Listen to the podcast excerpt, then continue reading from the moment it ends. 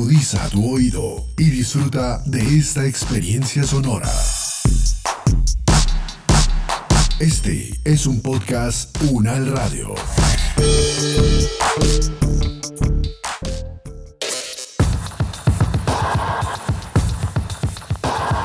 Universo Sonoro.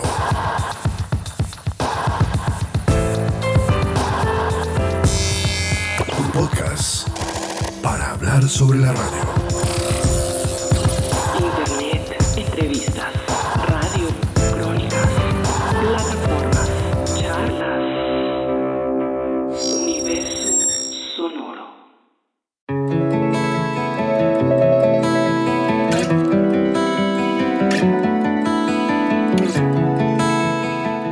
Se están cumpliendo los 100 años de la radio y Antonio Pardo García, uno de los protagonistas de esa historia, acaba de lanzar un libro en donde nos cuenta cómo la radio es esa fuerza que conecta al mundo.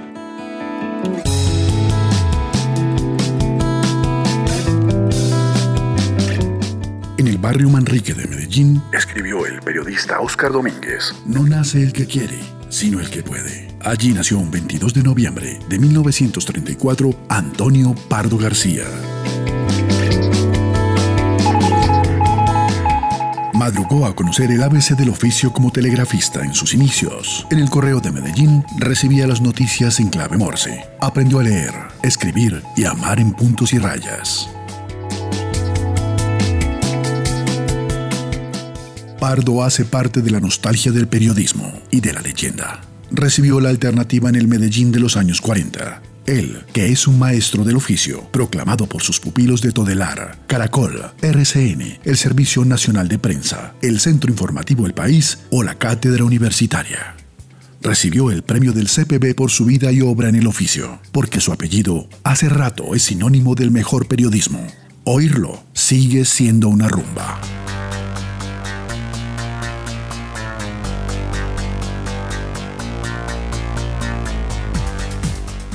Pues me aprecia muchísimo estar en este contacto para hablar de la radio. Parece que en el mundo como que no se le dio la importancia a esta celebración de los 100 años. Usted sí fue muy dedicado y desde hace mucho tiempo venía preparando su libro.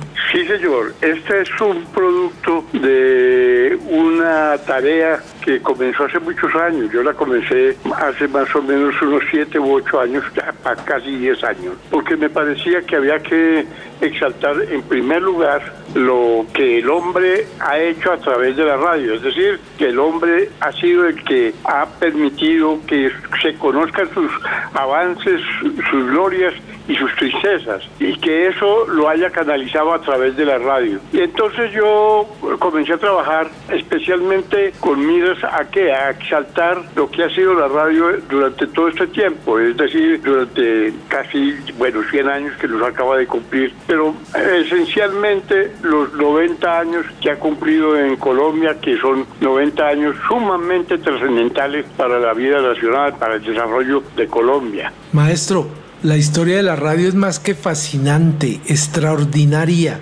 mágica, trascendental y forma o está entrañablemente unida a todos los momentos de la humanidad.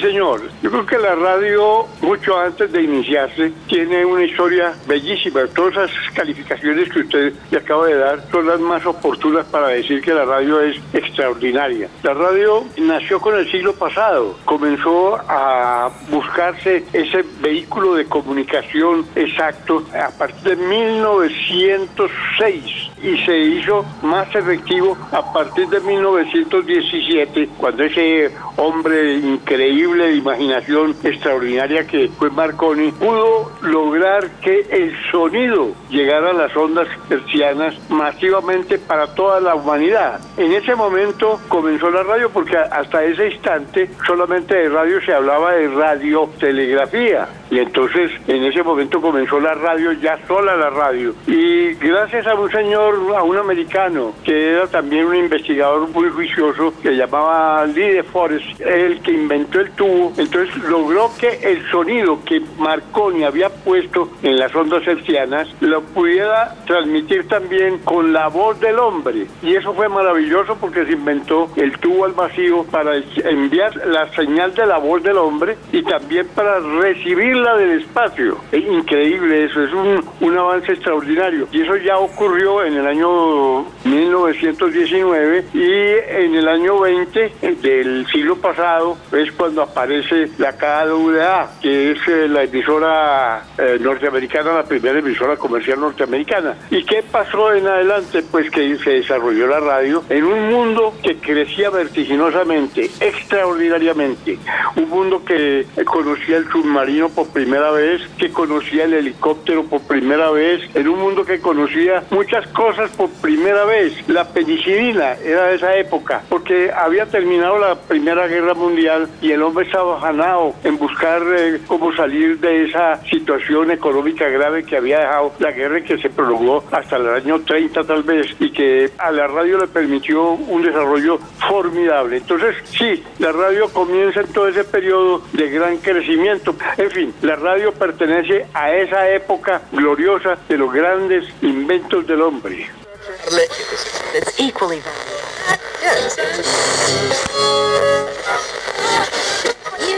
Maestro, ¿qué tal si usted nos explica cómo fue la primera radio que hubo en Colombia? Es gratísimo. La verdad es que a mí me entusiasmó mucho cuando era niño, me entusiasmaba escuchar la radio. En mi casa a mis padres les habían regalado un radio físico que era uno de los primeros en llegar aquí Holanda. Ahí escuchábamos, nos reuníamos todas las tardes a escuchar las noticias y me fue pegando un poco ese amor por la radio. Y yo, a medida que crecí, me fui entusiasmando más para investigar qué fuera la radio. Cuando llegué a la radio, ya propiamente cuando llegué al periodismo, en el año 50, yo tenía algún conocimiento y eso lo había hecho conocer en la universidad. Yo estudiaba, empezaba en la Universidad Pontificia Bolivariana. En un escrito que hice, hablé precisamente de la radio y hablé por primera vez de la radio, que la primera emisora que se había creado en Colombia, porque es una publicación que hizo el diario El Colombiano y ahí en adelante yo me interesé muchísimo por esa, esa creatividad de un eh, hijo de un americano eh, y una colombiana que se trajo el equipo y fundó precisamente en diciembre del año 29 la primera emisora. La HKA era la primera emisora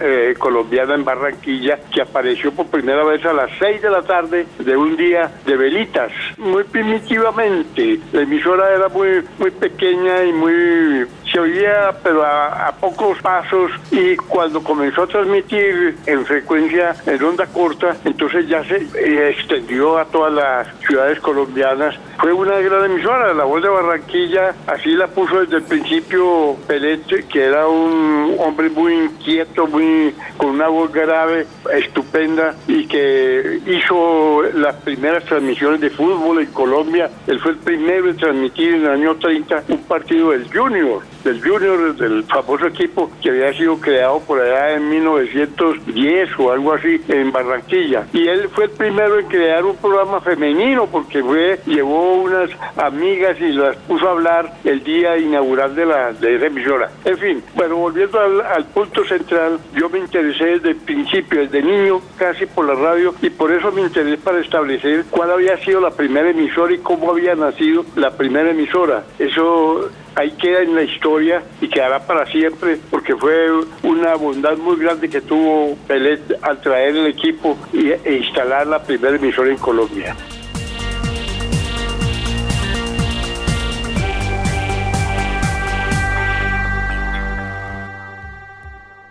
Maestro Pardo, usted dice que las mujeres y los hombres de la radio son inspiradores, autores, gestores, conductores, directores y realizadores. Y todo esto como que genera todo un monumental resultado, además transformador ¿Este país cambió con la radio? Claro, totalmente. Este era un país muy atrasado, un país de mulas. De mulas digo yo como el transporte que se utilizaba, por ejemplo, era por puras mulas. No había casi carreteras, eran caminos lo que había en Colombia. Cada región tenía, por ejemplo, una manera, un lenguaje, un acento. El, el costeño tenía su acento y su velocidad para hablar. El nariñense tenía otro acento muy marcado, con muchas inflexiones y muy marcado. El Valle Caucano, igual cada, cada región tenía su acento. Cuando llega la radio, comienza a integrar al país.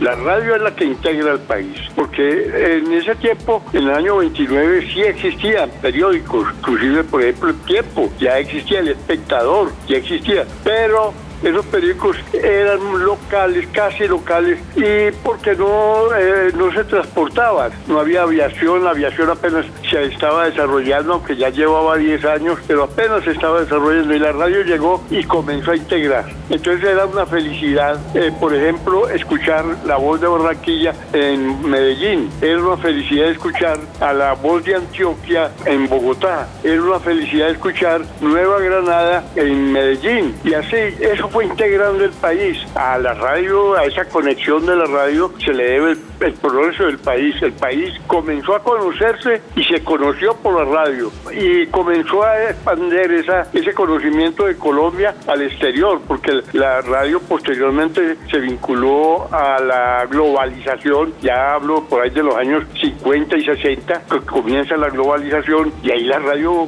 hace un papel extraordinario. Los colombianos todos, no porque hubiéramos trabajado ahí, yo lo digo con mucho orgullo, debemos agradecer lo que ha hecho la radio, lo que hizo la radio y lo que está haciendo la radio. Para ustedes, la voz de la Víctor, decana de la radiodifusión colombiana, HJCI. Escuchen ustedes la Radiodifusora Nacional de Colombia, organismo oficial de radiodifusión de la República. Esta es Sutatensa, Bogotá, HJCY. Acción Cultural Popular y esta emisora presentan Las Cuentas del Hogar, un programa para su educación fundamental integral. Hay que estudiar y aprender.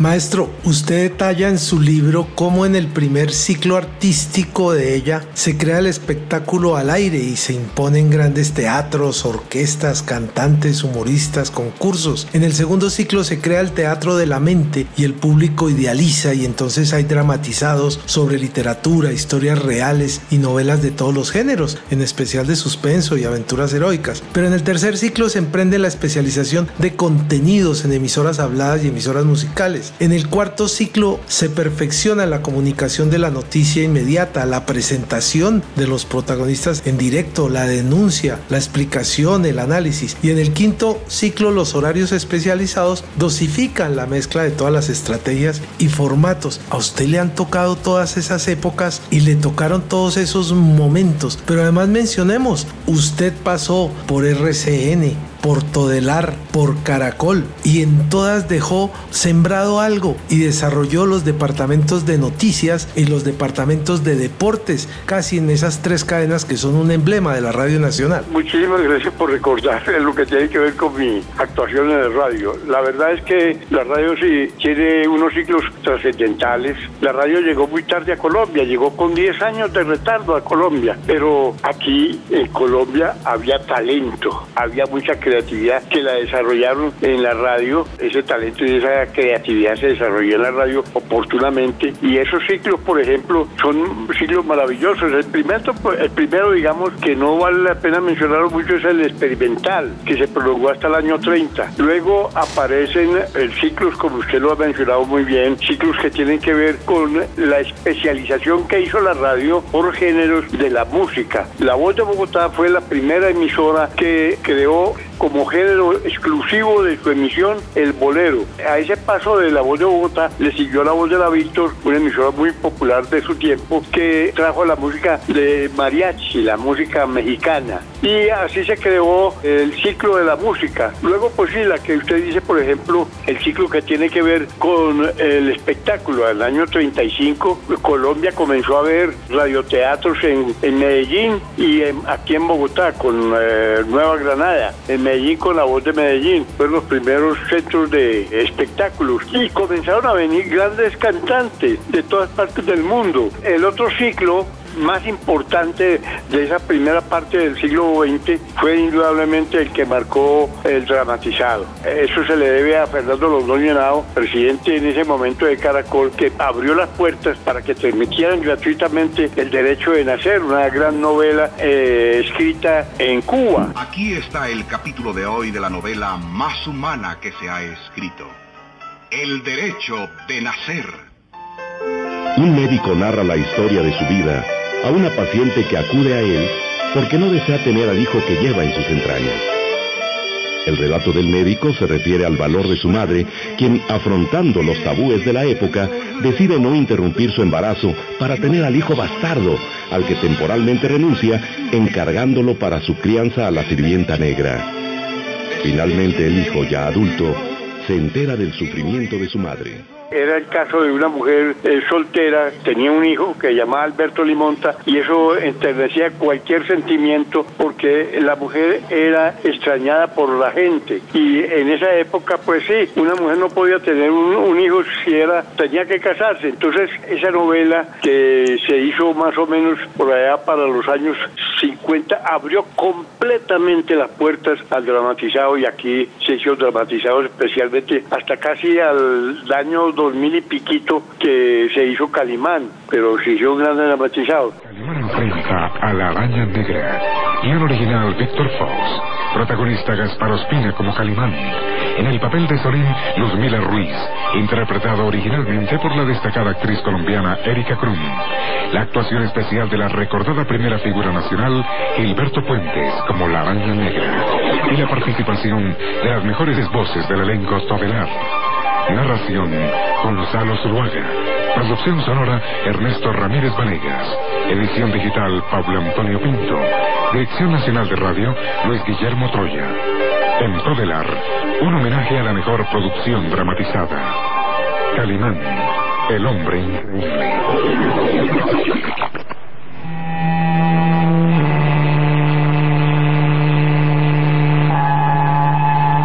El hermoso transatlántico surca las verdes aguas de la bahía. La sirena ulula anunciando su llegada a Tánger, la ciudad exótica del misterio y la leyenda. La puerta de entrada a las tierras de Marruecos, umbral del gigantesco y todavía inconquistable continente del África. Tánger.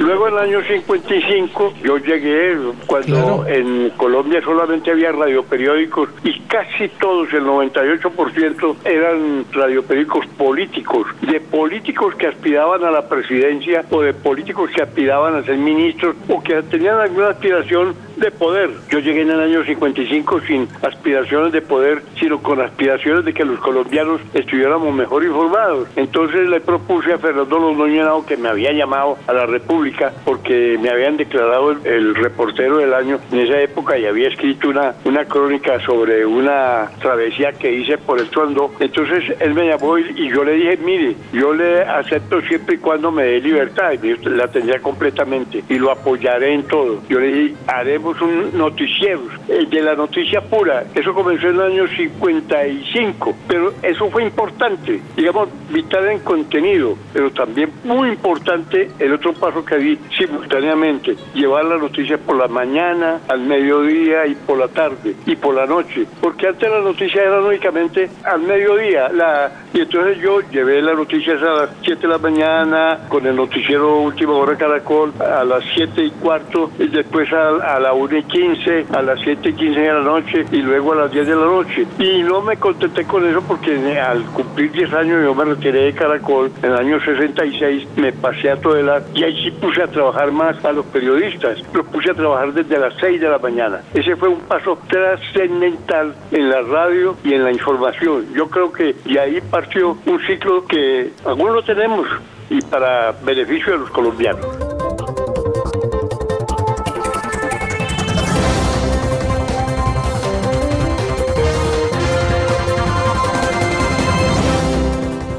Maestro, pero al tiempo de esto se iban desarrollando orquestas, cantantes, humoristas, animadores, productores de planta, libretistas, administradores, porque no había quien enseñara la radio como que se iba aprendiendo poco a poco. Mire, también me cupo el, ese honor a raíz de la caída de, de un gobierno, gobierno dictatorial de Venezuela. Yo ordené que Caracol transmitiera eh, permanentemente, porque las emisoras se apagaban a las 12 de la noche y hasta las 6 de la mañana volvían a encender. Era el mayor avance que se había dado en la radio para lograr sintonía. Lo de la trasnochada también es invento suyo. Sí, claro. Entonces yo logré con Fernando Londoño, yo le dije, hombre, la radio tiene que estar día y noche encendida. Y al otro día dio la orden y a esa orden de Caracol le siguieron todas las emisoras. Y eso fue benéfico porque pues comenzamos a, a dar mayor entretenimiento nocturno y a mucha gente trabajaba en la noche y acompañaba a la gente de noche. Es que la radio no acompañaba. Ahí sí comenzó a acompañar de noche y de día a toda la gente. Eso fue extraordinario. Es que el juego de los distintos ciclos se dio especialmente entre los años 50 y 60 de pronto hasta los años 65. Ahí había un juego que era el siguiente, una mezcla, que era el del dramatizado con grandes novelas. Se puede recordar Kadir el Árabe, una de las novelas más importantes que han dado de aventuras en Colombia. Dentro de su serie radiofónica predilecta, La novela rosa, presentamos de Edith M. Hall en una adaptación de José de Jesús Vizcaíno.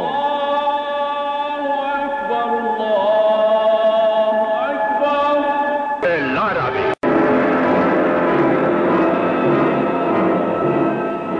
Magistralmente interpretado por el primer actor Lorenzo de Rodas, la bella actriz María Idalia, brillantemente secundados por Benito Romo, Roberto Reséndiz y la actuación especial de Marcos Ortiz como narrador.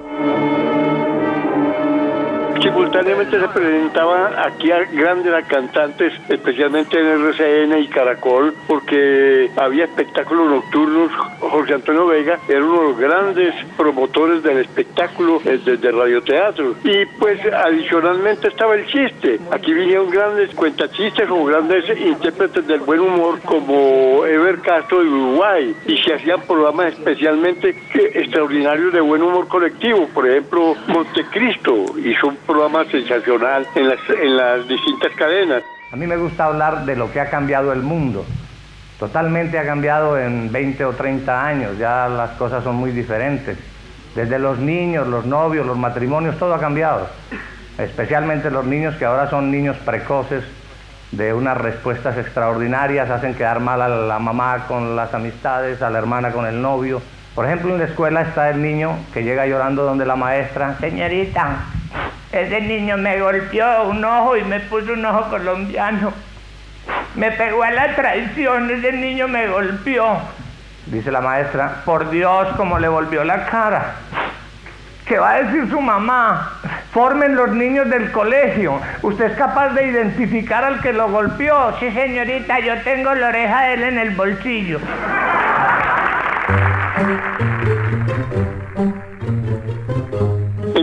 Había una mezcla de excelente radio, buena noticia, buen espectáculo, buen dramatizado, mejor dicho, de todo. Sino que cuando yo fui a la segunda vez a Todelar, los tiempos habían cambiado, el mundo estaba cambiando, entonces yo le propuse a Bernardo Tobón de la Roche, hombre, quitemos ya esas novelas porque ya los actores ya son conocidos en televisión y hagamos más bien más noticias, más, más información, más información. Entonces él cortó eso. Yo simplemente hice la sugerencia y él cortó el dramatizado. Y así lo imitaron todos, porque la radio cambió y fue cambiando y ese es el resultado pues de que haya hecho cosas maravillosas, ¿no? Maestro, este ha sido un momento muy agradable para conocer lo que ha sido la evolución de la radio en Colombia y vamos a tener que seguir hablando y vamos a hacer una serie con esa genialidad y con esa especial memoria que usted tiene, que además está guardada ahí en ese libro de los 100 años de radio 90 en Colombia. Antonio Pardo García, muchas gracias por acompañarnos hoy en el podcast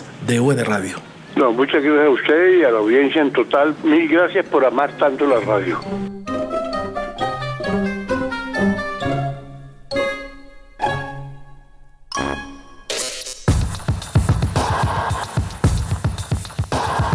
Universo Sonoro.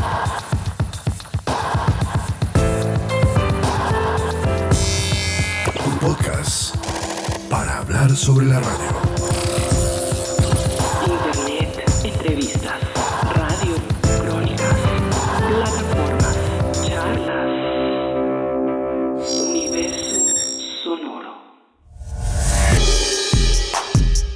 Las opiniones aquí expresadas son de entera responsabilidad de sus autores y solo comprometen a los realizadores de este podcast. No representan necesariamente el pensamiento de la UN Radio ni la posición oficial de la universidad. Este y otros podcasts en nuestro sitio web podcastunradio.unal.edu.co. Universidad Nacional de Colombia, proyecto cultural, científico y colectivo de nación.